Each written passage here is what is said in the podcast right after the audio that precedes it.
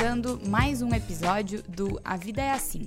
Se você ainda não sabe, este podcast foi criado para contar a jornada de pessoas incríveis, como eu e você. Afinal, não existe caminho certo ou errado, existe o seu. Hoje, nós vamos contar como foi a jornada da Catherine. Formada em moda e design gráfico, ela saiu de uma cidade de menos de 100 mil habitantes no interior do Rio Grande do Sul para apostar em uma carreira que muita gente ainda nem sabe que existe: a direção criativa. Aliás, é bem possível que você já tenha visto o perfil dela no Instagram, citado frequentemente como um dos feeds mais bonitos e inspiradores do Brasil. Vamos descobrir os bastidores dessa história?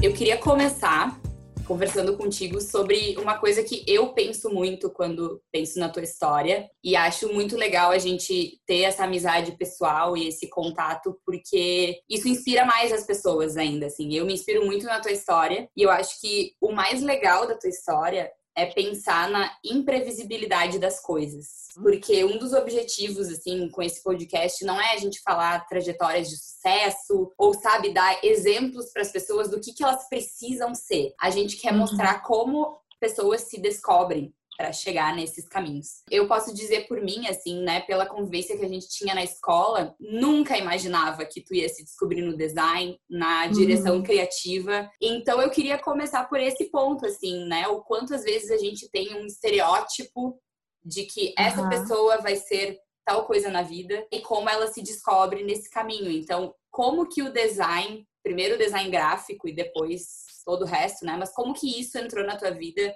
e tu descobriu essa tua veia criativa que às vezes podia passar despercebida para as pessoas? Então, eu acho que isso são traços da personalidade que foram desenvolvendo. Eu realmente não tive nenhum fator de família, algo assim de ai, que a minha primeira faculdade, na verdade, foi a moda, né? Depois foi design gráfico, mas não teve nenhum fator assim de ai, vó costureira ou alguma coisa relacionada à moda na minha vida e nem a design. Pelo contrário, assim, eram coisas totalmente estranhas e absurdas pro, pro meu ambiente familiar. Eu tive muita influência do meu irmão, que ele era muito bom em TI, ele era muito bom em computador.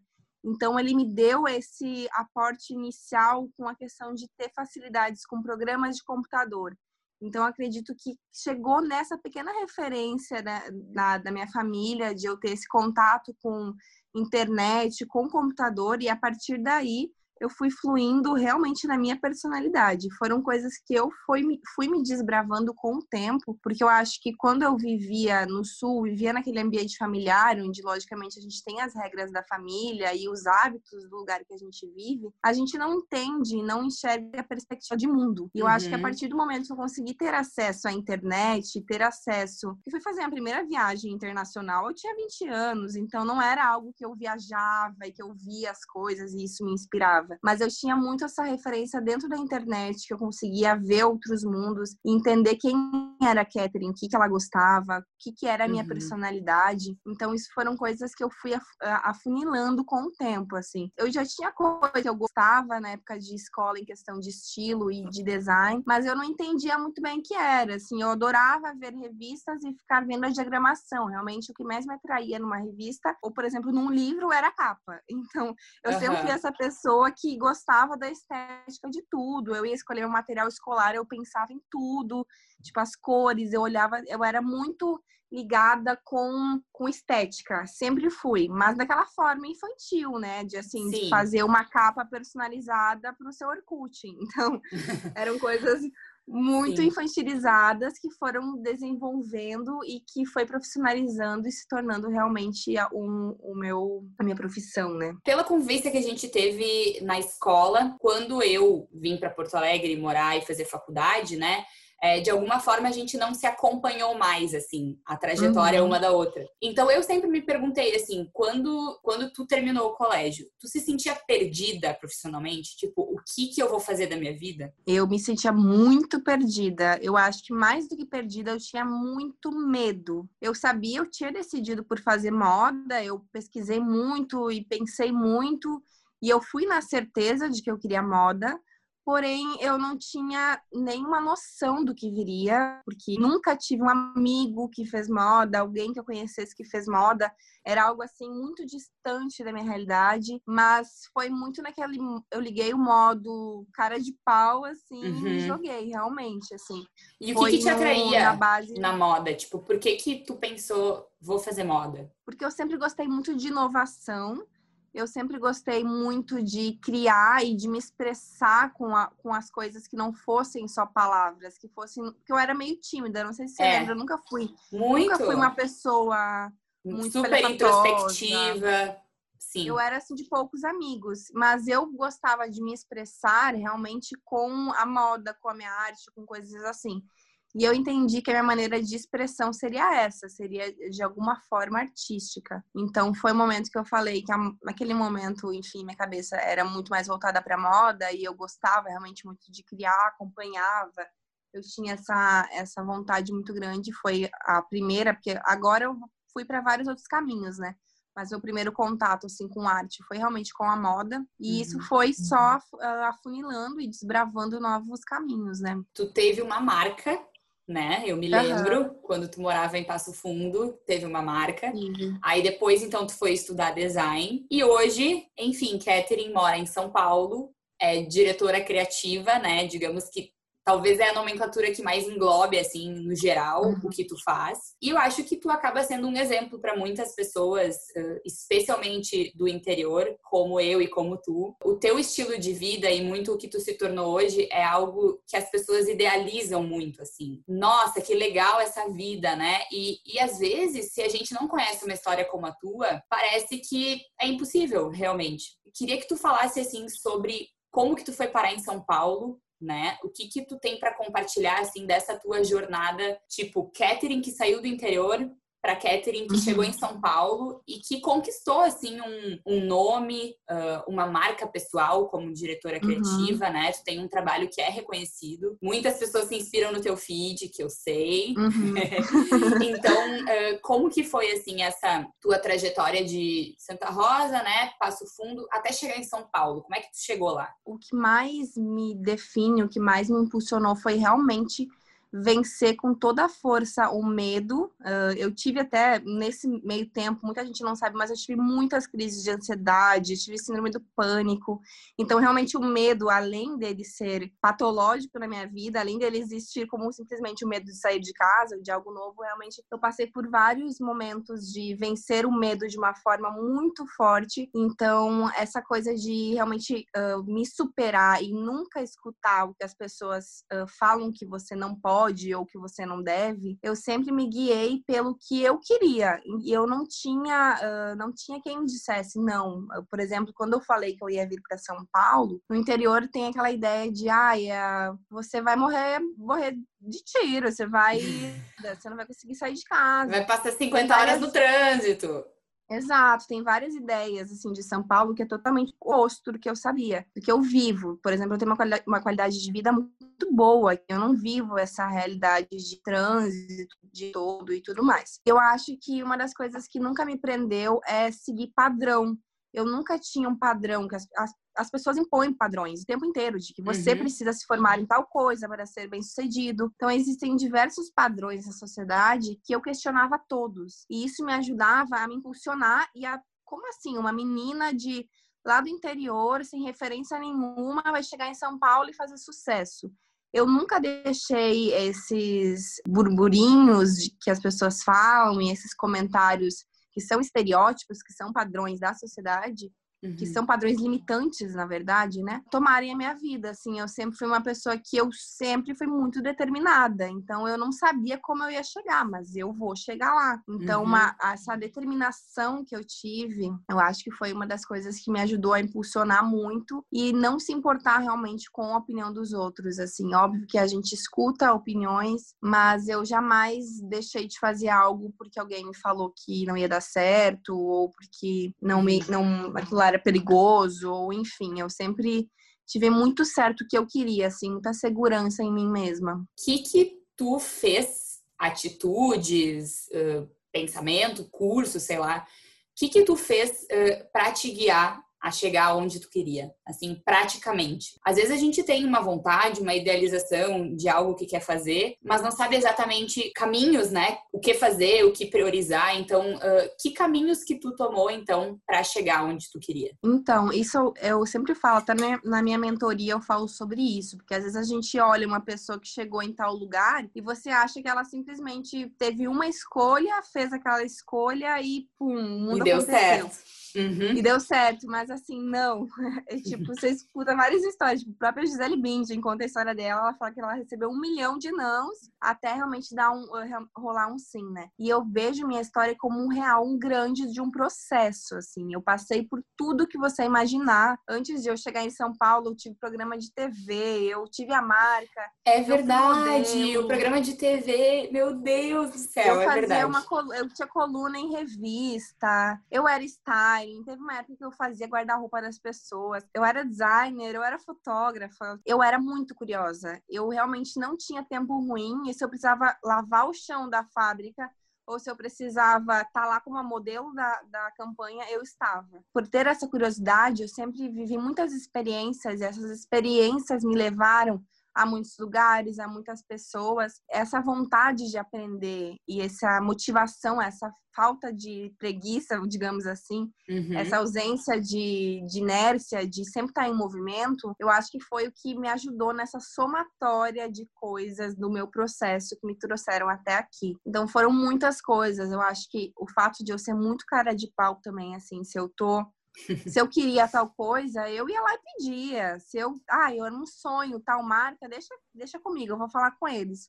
Uhum. Então eu nada, nada assim, eu pensava, eu fazia. Então sempre foi muito assim, uh, pensamento ação essa somatória de atitudes dessa maneira, eu acho que me ajudaram muito a impulsionar, assim. Eu nunca fui aquela menina que ficava sentada esperando as coisas caírem do céu. Eu sempre fazia acontecer. Até uhum. porque se não fosse assim, eu nunca teria chegado onde cheguei, né? Porque desde o início, assim, nunca tive apoio, assim, no sentido psicológico, de alguém que falava faz assim, faz assado. Eu acho que, que a tua história também uh, reflete um pouco, assim, os, a gente questionar um pouco o modelo tradicional de educação educação que existe, Muito. né? Porque eu acho que não tem nenhum, nenhum problema eu falar isso, assim, mas digamos, eu mesma e tu, assim, como outras pessoas que a gente vê que hoje são bem-sucedidas, eram pessoas que não necessariamente se destacavam na escola.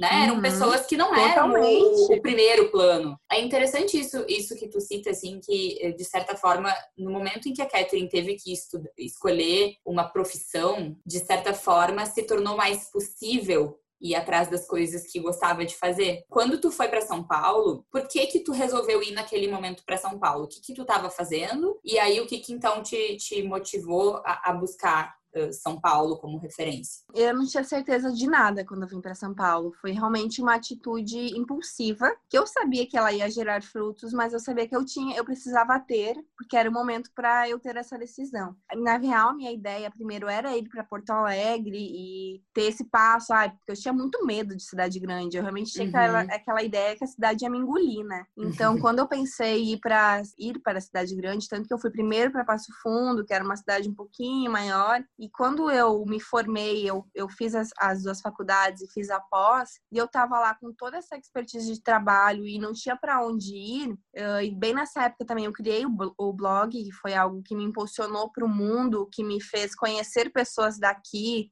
a internet me ajudou muito, assim, com certeza eu sem a internet não teria sido 80% uhum. do que a Catherine é. Então, ela me, ela me ajudou muito a impulsionar, conhecer pessoas e ver realidades aqui que eu olhava e falava, por que não eu? Também posso.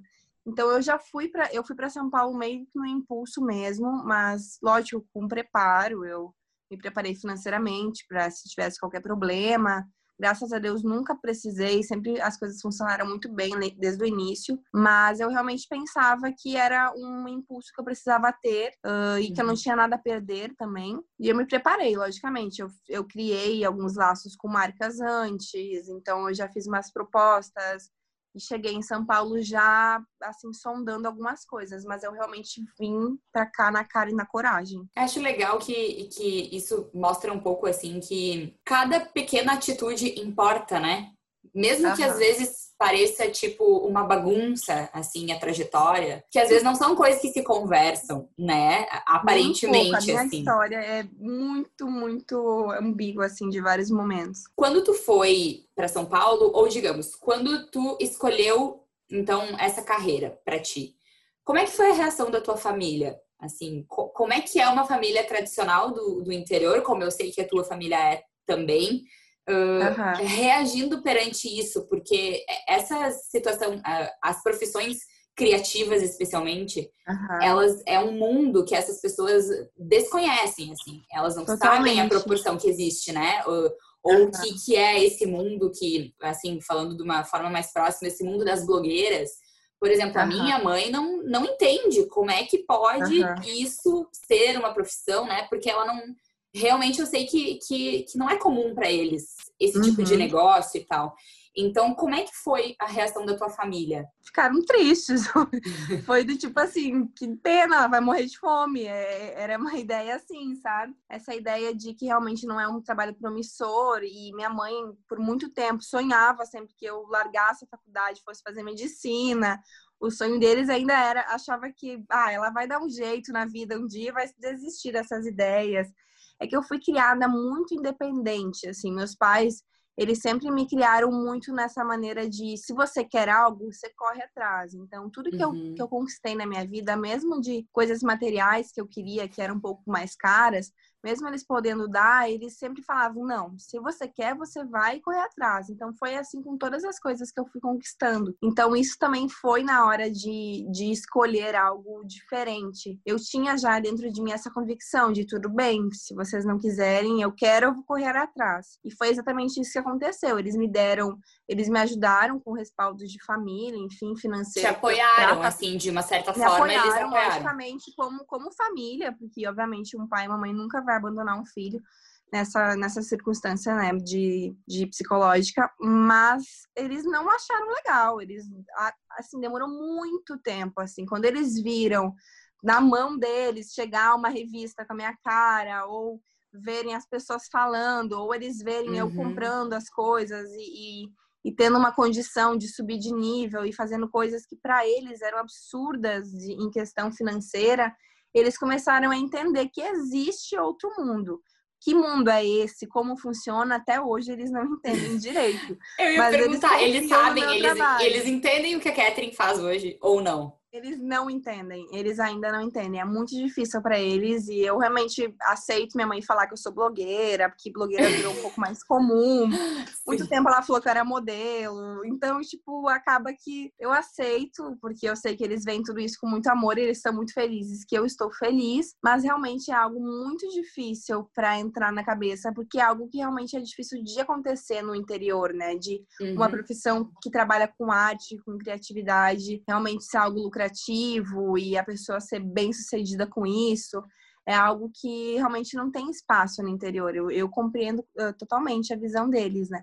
Mas uhum. foi um desafio, assim, realmente eu tive que ser muito forte e confiar na, na, minha ideia, no que eu pensava, assim, não uhum. ouvir, porque o que eu ouvi de, de gente puxando para baixo, assim, puxando para o desânimo, Sim. foi muito mais do que as pessoas incentivando. Quando tu estava traçando esse caminho, assim, tu tinha um, um objetivo definido? Ou tu apenas queria ir se descobrindo? Na verdade, eu tinha. O meu sonho era ser editora de uma grande revista ser editora da Vogue, trabalhar em algo assim. Por isso que até eu fiz a minha ideia de ter uhum. tantos diplomas. Hoje eu não teria mais ter feito tanta faculdade, mas a ideia de ter tantos diplomas era realmente ter algum cargo assim de empresa que precisasse, um CEO, algo assim do tipo. Uhum. E por isso que eu fiz design gráfico, por conta da diagramação de revista, dessa parte de design que era muito importante e marketing, que é a... seriam três coisas que tu basicamente chegou, tu estudou as três. Muito. Tu fez moda moda, design e marketing. Marketing eu fiz uma pós, na verdade. Uhum.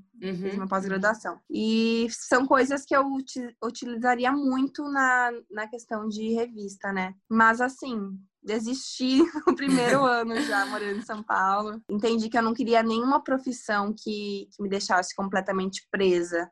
Eu hum. entendi que trabalhar por mim mesma era algo muito mais valioso, tanto financeiramente quanto psicologicamente. É isso que eu ia perguntar agora. Eu, eu ia entrar justamente nesse mérito, assim, de hoje tu é uma pessoa autônoma e isso tem prós e contras. Então, na tua opinião, qual é o pró e o contra de, de ser autônoma?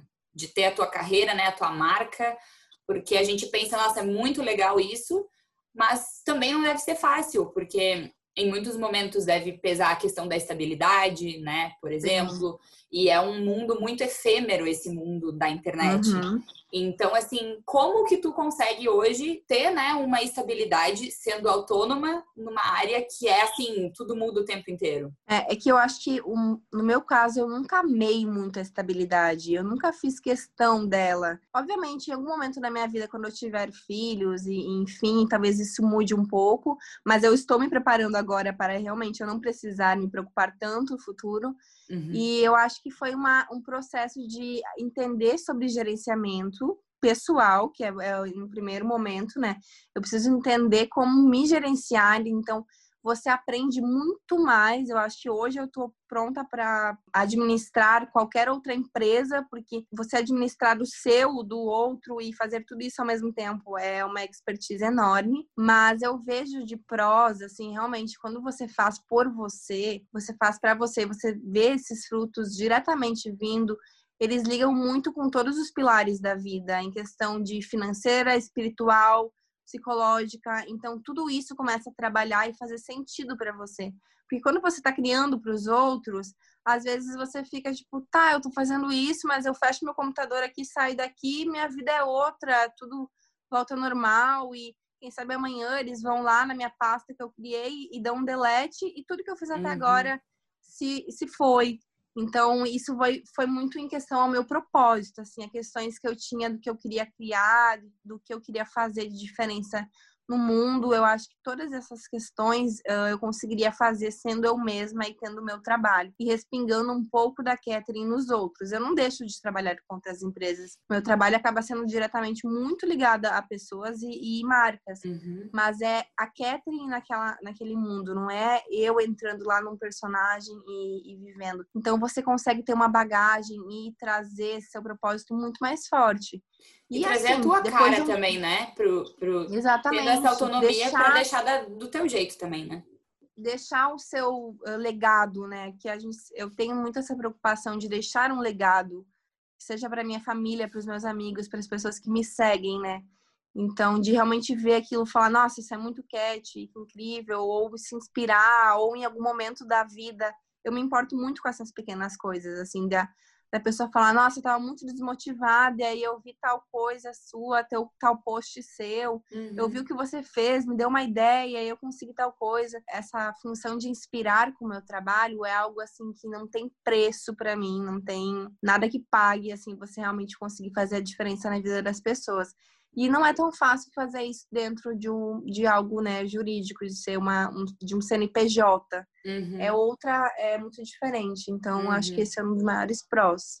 A estabilidade é algo que você administra com o tempo, assim. No início, eu confesso, assim, que eu nunca tive nenhum problema de... Sempre meu mês foi exatamente como ele precisava ser. Às vezes bateu ali certinho, outras vezes foi muito bom. Mas eu nunca tive problemas, assim, de realmente não conseguir, por causa que eu sempre fui muito determinada. Então, peraí, se não se não deu certo aqui, eu vou aqui vender um brigadeiro e vou uhum. arrumar minha renda, tipo, então eu acho que isso é muito de, de você saber administrar a sua própria vida. Então, Sim. acho que é um muito aprendizado, assim, trabalhando por você mesma. No, no estágio que tu tá da, da tua trajetória, tu pode dizer que tu descobriu o teu propósito de vida? Eu acredito que sim. Eu acho que eu vou lapidar ele ainda. Eu acho que talvez ele vá pontuar em outras coisas mas eu acho que o dom que eu tenho com a criatividade, o olhar que Deus me deu e que eu realmente tenho, que é meu, e a forma que, e as expertises, os, skills que eu adquiri nesse tempo para fazer o que eu faço hoje, me fazem realmente um ser único dentro do, do meu âmbito. Então eu vejo que essa essa minha qualificação, ela realmente tem um propósito e o que eu puder levar nesse que realmente a arte e a criatividade são coisas que uh, o entretenimento em si, né? São coisas que curam, que salvam, que melhoram uhum. os dias das pessoas.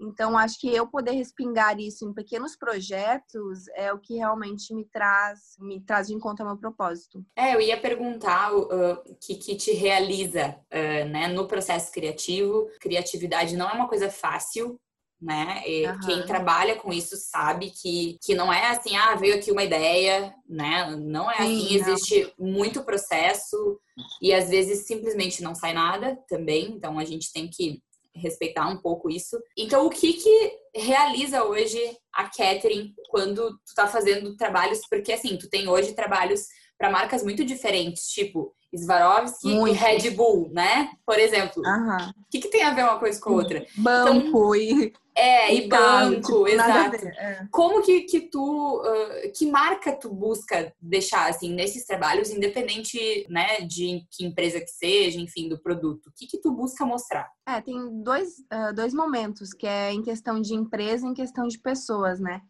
Eu acho que um dos meus maiores produtos para empresas é realmente solucionar problemas.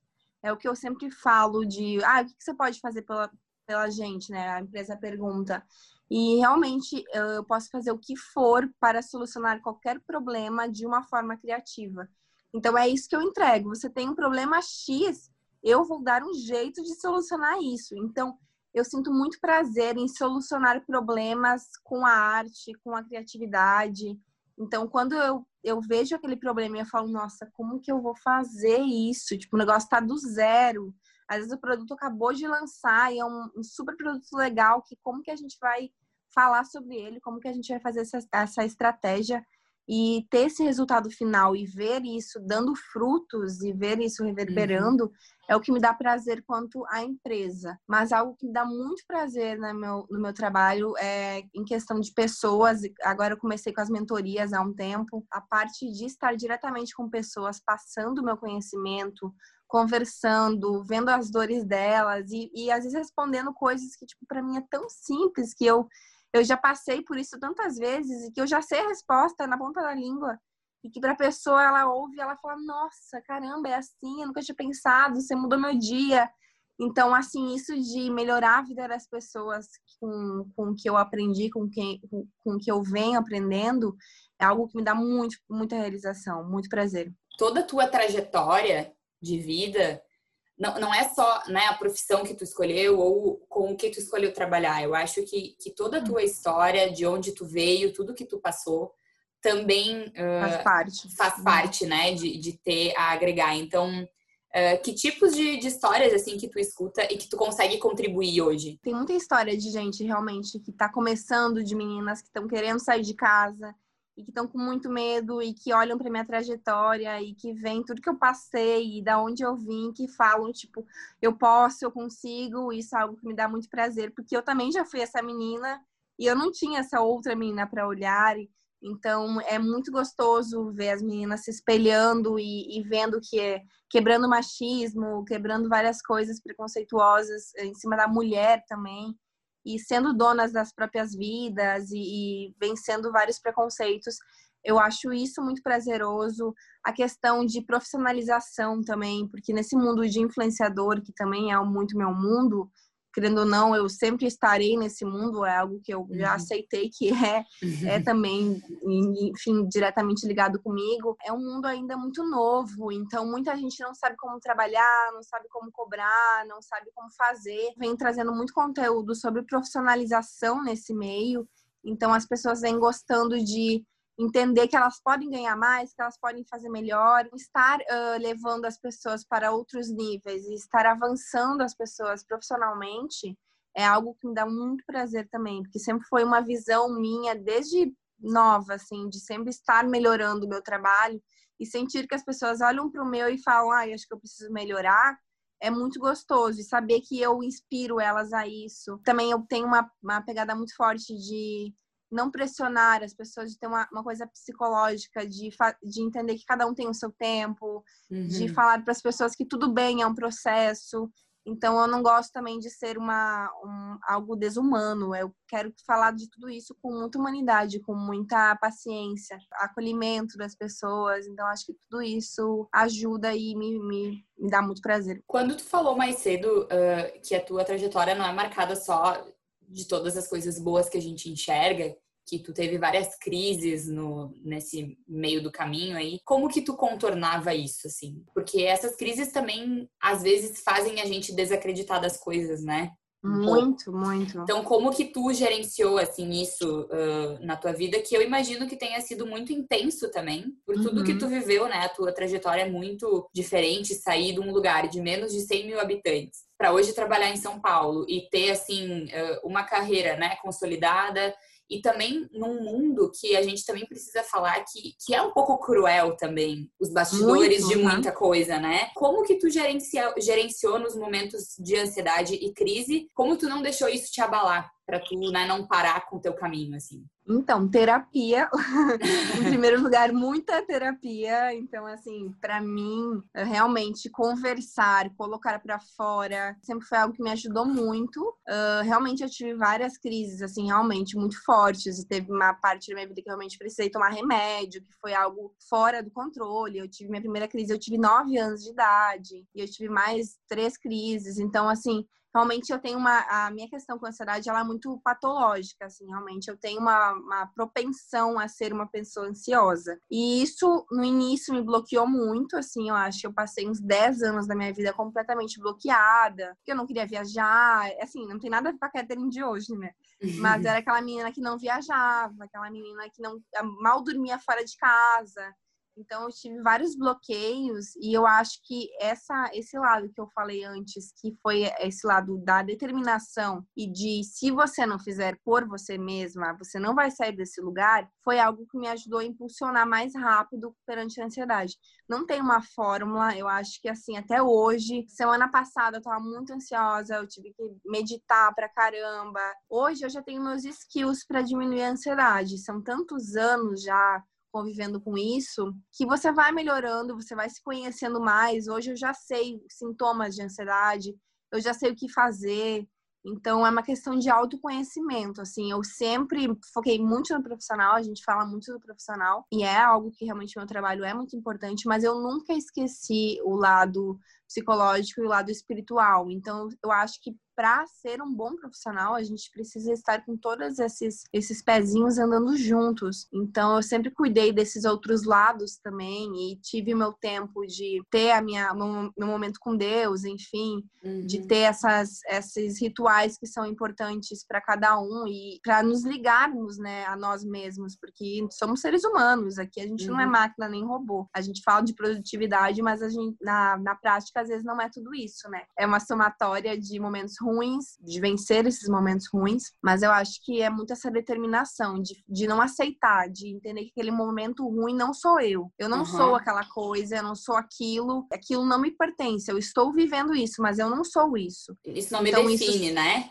Isso não me define. Uhum. Exatamente. Então eu, eu aceitava, tudo bem, eu tô, eu tô uhum. desse jeito, mas isso não me define, eu vou sair disso. E é uhum. assim, um dia ruim, um dia bom, um dia ruim, um dia bom, e é a vida assim até o final. Eu acho legal também uh, abordar um ponto assim que como eu comentei antes, a gente não, não quer, com esse podcast, criar mais estereótipos ainda sobre as vidas das pessoas. Então, eu queria que tu compartilhasse também o que, que deu errado na tua vida né? O que que algum momento, algum alguma coisa que que realmente assim, nossa, foi um perrengue, porque acho que é importante, né, essas eh, essas falhas e esses esses tombos também nos erguem, né? Então, o que, que tu eh, teria para compartilhar de algo que deu errado, que não saiu como tu queria? A minha própria marca foi algo que começou dando muito certo e que depois realmente era totalmente inviável, que deu, deu errado meus casamentos também, enfim, meus namoros deram certo, depois deram muito errado. Tem várias coisas. Casamento teve mais de um? Ah, teve um casamento. Eu fui casada. Um casamento, né? Isso eu me lembro. Era, eu me lembro. Era coisa super engraçada, porque eu casei com 18 anos. Essa é minha história hilária. Outra história hilária. A história que ninguém sabe de Catherine é que ela foi casada aos 18 anos, aos 20 e poucos ela era separada. eu era separada, gente. Essa história eu sempre conto nas rodas de amigos como aquele momento, tipo, ai, conte uma bizarrice, um segredo da sua vida. Eu conto isso, ninguém acredita. Uhum. Acho que talvez hoje a Catherine que está aqui hoje, talvez ela chegou aqui porque ela abriu mão de algumas coisas. Uhum. Naquele momento, eu abri mão de um casamento, que obviamente podia ter sido uma vida muito legal, mas eu, não era o time certo. E eu tinha muita convicção do que eu queria como profissional. Então, foi uma decisão dolorosa, mas que eu tinha certeza que lá na frente eu não ia me arrepender. Hoje eu tenho certeza de que eu fiz o que eu queria ter feito. E profissionalmente tem alguma outra coisa assim que tu destaque que, que deu tudo errado? Porque acho que é legal mostrar que, que mesmo dando errado, depois pode dar certo outra coisa, né? Que a gente busca, enfim. Então, na verdade, são é, diariamente que dá errado. Mas, tipo assim, muito problema com cliente, de coisas que estão prontas e caírem, uh, caírem no sentido de o cliente não aceitar, o cliente cair com ação. Então, isso é algo que eu lido diariamente, assim. Eu já tive assessorias também que eu tive que receber calote, que realmente foi algo que eu esperava muito e que acabou dando errado. Mas, assim, esse dar errado, eu, eu nunca tive um grande passo em questão de alguma big empresa que eu criei. Enfim, meus uhum. passos sempre foram meus e e pequenos e foram crescendo gradativamente. Eu nunca tive uma coisa enorme, porém eu tenho pequenas coisas que diariamente ainda dão errado, apesar da minha experiência e apesar de eu saber lidar com o cliente e de eu entender tudo que vai acontecer e como fazer, ainda dá errado, ainda tem trabalhos que eu perco por, por não conseguir chegar nesse lugar que o cliente quer ou por realmente não conseguir ter uma comunicação com o cliente. Então, eu acredito que esse dar errado ele é algo, minha visão mesmo, é algo que é mais fácil a gente acostumar, que vai ser a vida inteira dando coisas errado, do que vai existir um momento que nada mais vai dar errado. Eu vou estar dando errado ainda. Toda vez que você arrisca algo, a probabilidade de algo também dar errado é Sim. grande. Sim. Então, acho que esse eu vejo muito assim que eu não, não tenho medo de dar errado, sabe? Sim. Se der errado de, novo, eu acho que assim, até os meus 60, 70 anos vai ter coisa dando errado. Uh, e como que ser do interior te ajudou ou te atrapalhou, assim, na tua trajetória? Porque a gente tem uma, uma percepção, assim, eu pelo menos, né, que muitas histórias que a gente vê de pessoas que nos inspiram, tu usou mais cedo o exemplo da Gisele Bündchen, né? Uhum. Uh, que também, assim, é a minha maior fonte de inspiração. Coincidentemente, a Gisele é de uma cidade perto da nossa que é ainda menor Muito. do que a nossa, né? Ainda menor, uhum. Então, eu acho que, que, tem algumas semelhanças, assim, na, nas histórias. Tem muita gente que a gente conhece que deram certo e são do interior. E, por exemplo, o que, que tu acha que existe de comum nessas histórias? E, e, ser do interior, o que que te ensinou? Tu acha que contribuiu para o teu caminho hoje na, na, metrópole brasileira, digamos assim? Eu acho que muita coisa, assim. Eu vejo que a minha base de valores, em questão também de humildade, em questão de uh, entender, valorizar pequenas coisas. Eu tenho muito forte isso em mim de viver o presente e valorizar pequenas coisas. Assim, as grandes chegam, eu fico feliz, nossa, big uhum. trabalho, big repercussão, legal eu fico feliz, mas não é isso que move minha vida. Realmente são as pequenas coisas do meu dia a dia que me fazem, que somando me trazem felicidade. Então, acho que isso é algo muito do interior, que a gente realmente vive aquela vidinha ali, naquela, naquela limitação, pacata, de poucas opções.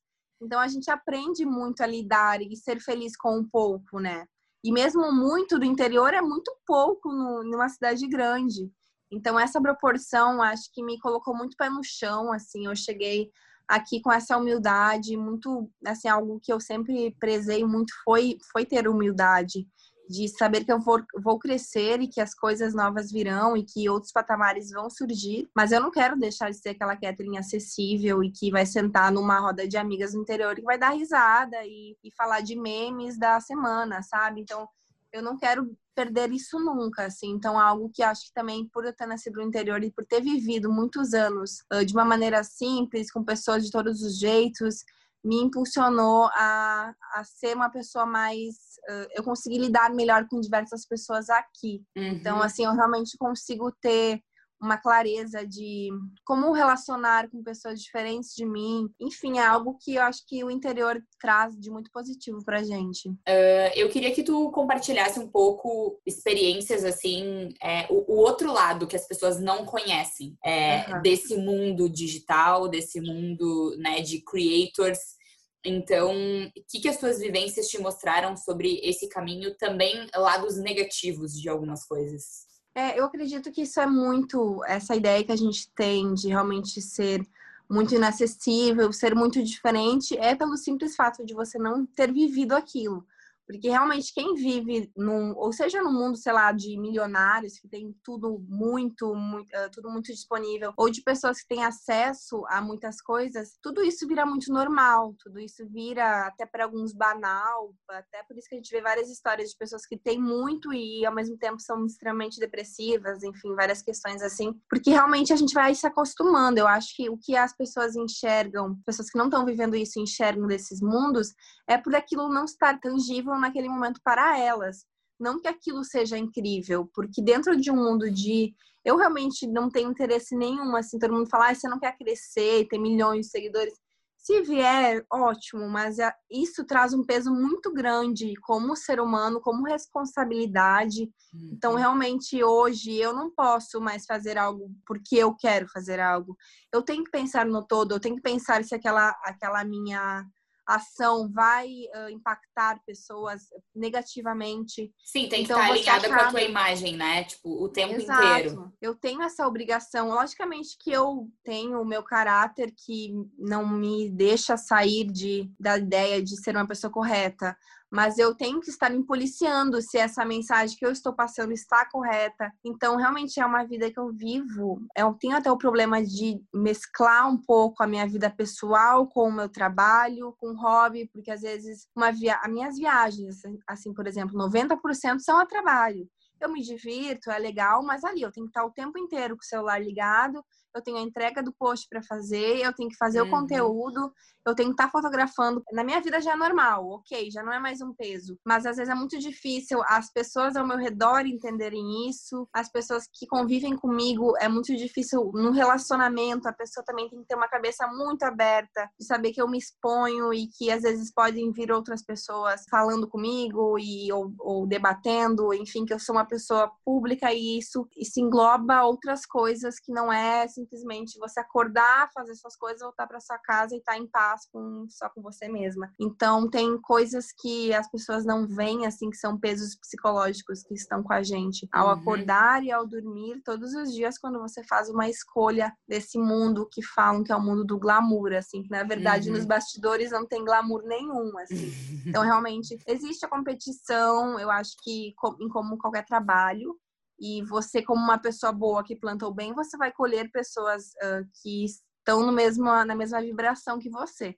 Eu nunca tive muito problema, eu sempre consegui colher pessoas que estão na mesma vibração e, e, eu tenho, assim, amigas irmãs que são minhas colegas de profissão. Mas realmente é muito mais fácil, assim, eu vou dizer que 80, 90% dos meus amigos são do meu mundo. Uhum. Porque é uhum. muito difícil as pessoas de fora entenderem e terem essa compreensão e terem esse.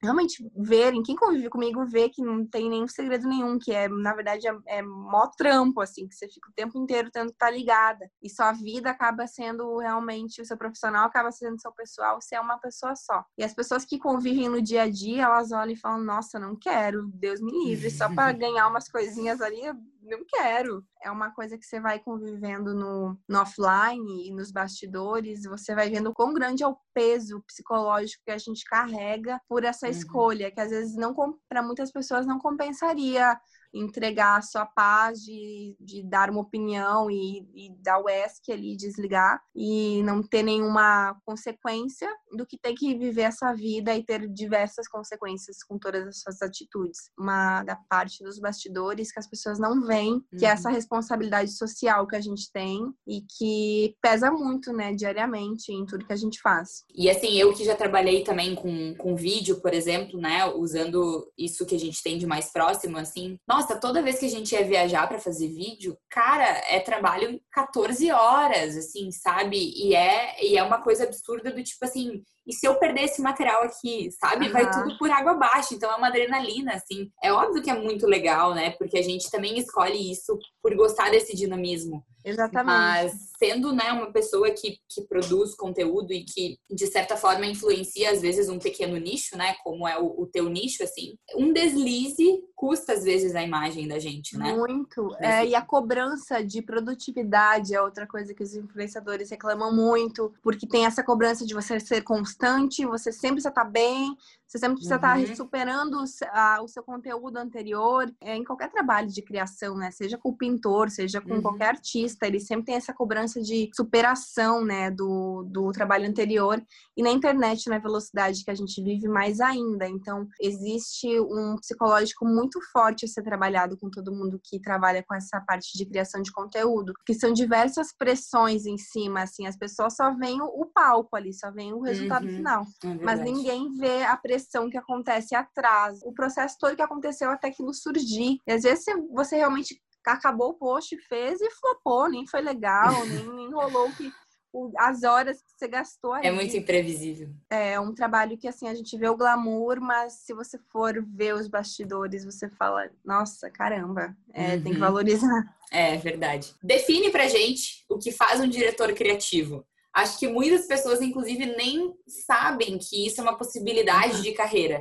Então, conta pra gente um pouquinho do que que tu faz hoje. A direção de arte, ela não existe direção de arte só para um nicho. Todas, todos os nichos podem uh, precisar de direção de arte, né? Vou dar o exemplo da última campanha que eu criei.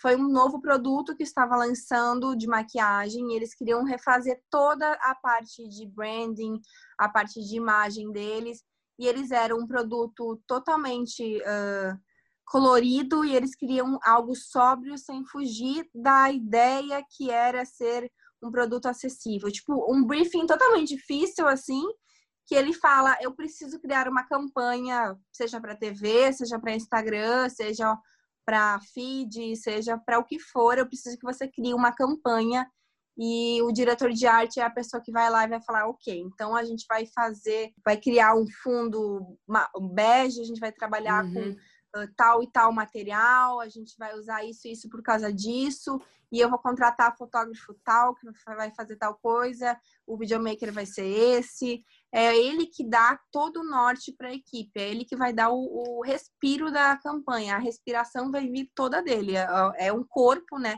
Mas é ele que respira para todos uhum. esses membros, é ele que vai ditar o que, que vai ser feito, se está bom, se não está, ele que vai acompanhar a finalização também, porque o, o resultado final depende dele, se tudo está amarradinho, gerenciar essa equipe. Então, uh, engloba toda essa parte de criação, de, de criatividade, realmente de você inovar, mas também engloba muita estratégia de como você vai fazer para todas essas pessoas andarem juntas e o resultado sair como esperado. Uma dúvida que eu tenho é: o, o diretor criativo é a mesma coisa que o diretor de arte? Ou são coisas diferentes? Então, hoje em dia se confunde muito. Na verdade, antigamente nem falava diretor criativo, falava uhum. diretor de arte porque era, era tipo, mais campanha publicitária, era outras coisas. Aí com a, a entrada da internet se usou mais o diretor criativo. O diretor de arte, ele realmente era um pouco mais amplo, assim. Ele era aquele uhum. cara que realmente pegava uma equipe de todos os nichos e fazia tudo, era algo mais geral. O diretor criativo é realmente aquele que resolve os problemas em questão de criatividade. O diretor ah, de legal. arte ele era, por exemplo, você vai lançar um filme. Existe uhum. o diretor de arte está no topo desse filme, ele coordena toda a equipe, que seja de, do, do que for assim, na, da parte da criação. E o diretor criativo, ele era mais focado na parte de o que, que vai ter de inovador nesse projeto, o que, que a gente vai trazer Legal. de algo novo. Mas hoje em dia se confunde muito, a, a, a galera meio que que usa os dois termos. É, e, e, eu tenho a impressão também que o, que o diretor criativo, até pelo que, pelo que tu faz mesmo, pela tua, pelas tuas entregas, não é só a questão estética, né? É a mensagem, não. é a estratégia que tudo vai se passar, isso, é o texto, é um pouco tudo se Exatamente. conversa, né? Então, para terminar agora de verdade, eu queria te perguntar uma coisa que eu pergunto para todo mundo que, que vem aqui conversar com, com a gente, que é como tu define a tua jornada? Eu não tenho nada assim de uma frase que eu que eu amo, mas eu acho que é importante que a gente entender que ser constante é mais importante do que estar motivado. Então, uma das coisas Nossa, que eu que entendi que sempre a gente não tem dias bons sempre, a gente não tem trabalhos bons sempre. Mesmo um cara muito incrível, ele vai ter momentos ruins no, no trabalho ou na vida pessoal. E eu acho que a, a, gente ter essa constância de acordar todo dia, tentar fazer aquilo, mesmo que não é, principalmente quem trabalha com processo criativo, né? Você uhum. acordar naquele horário, fazer aquilo, mesmo que não seja tão bom o seu desenvolver naquele dia, faça. Então, essa constância eu acho que é muito mais importante do que você criar só quando você está super empolgado, motivado. Então, acho que a disciplina e constância, eu acho que são duas coisas muito importantes para se chegar longe, porque é isso que faz a gente continuar no trajeto, né? Só a motivação é a faísca, né? Ela não deixa a gente uhum. perdurar. Então, eu acredito que, que são essas as coisas que me levaram até aqui.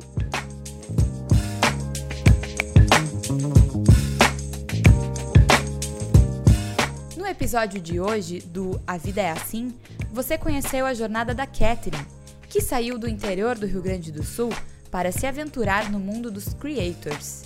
Na próxima semana, vamos contar a história de dois professores de comunicação social brasileiros que trazem no currículo uma experiência que muitas vezes não parece nem possível: desenvolver projetos no maior instituto de tecnologia do mundo, o MIT. Nós esperamos você!